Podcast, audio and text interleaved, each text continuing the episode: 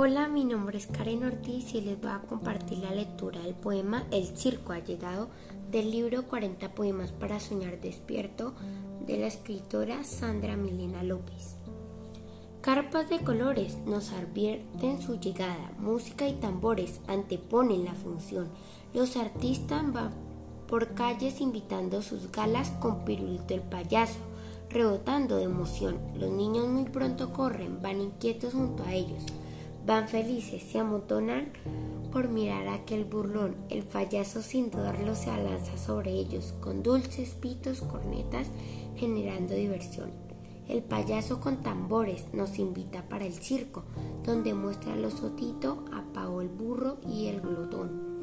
El Pepe el oro cotorrea, mientras la chita alardea, palmoteando por el suelo al retumbo del tambor.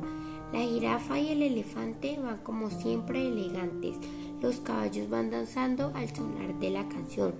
Los acróbatas sanqueros, mimos y malabaristas dan señales a las luces y que inicie la función. Chao.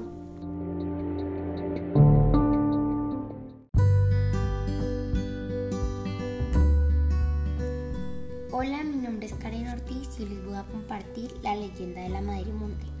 Cuenta la leyenda que los campesinos y leñadores que le han visto dicen que es una señora corpulenta, elegante, vestida de hojas frescas y con musgo verde, mitad mujer y mitad monte, con un sombrero cubierto de hojas y plumas verdes que no permiten ver su rostro. Algunos aseguran escuchar sus gritos y bramidos en noches oscuras y de tempestad peligrosa Vive en sitios enmarañados, con árboles frondosos, alejado, alejada del ruido de la civilización y en los bosques cálidos con animales peligrosos.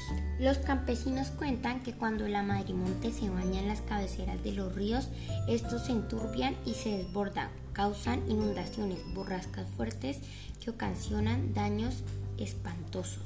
Castiga a los que invaden sus terrenos y pelean por linderos a los desleales, a los perversos, a los esposos infieles y a los vagabundos. Maldice con plagas los ganados de los propietarios que usurpan terrenos ajenos o cortan los alambrados de los colindantes.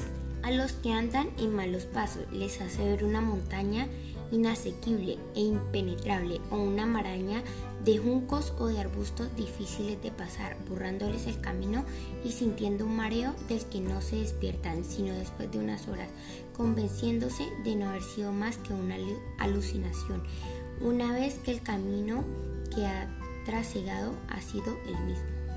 Dicen que para librarse de las acometidas de la Madre Monte es conveniente ir fumando un tabaco con un bejuco de daurote amarrado a la cintura.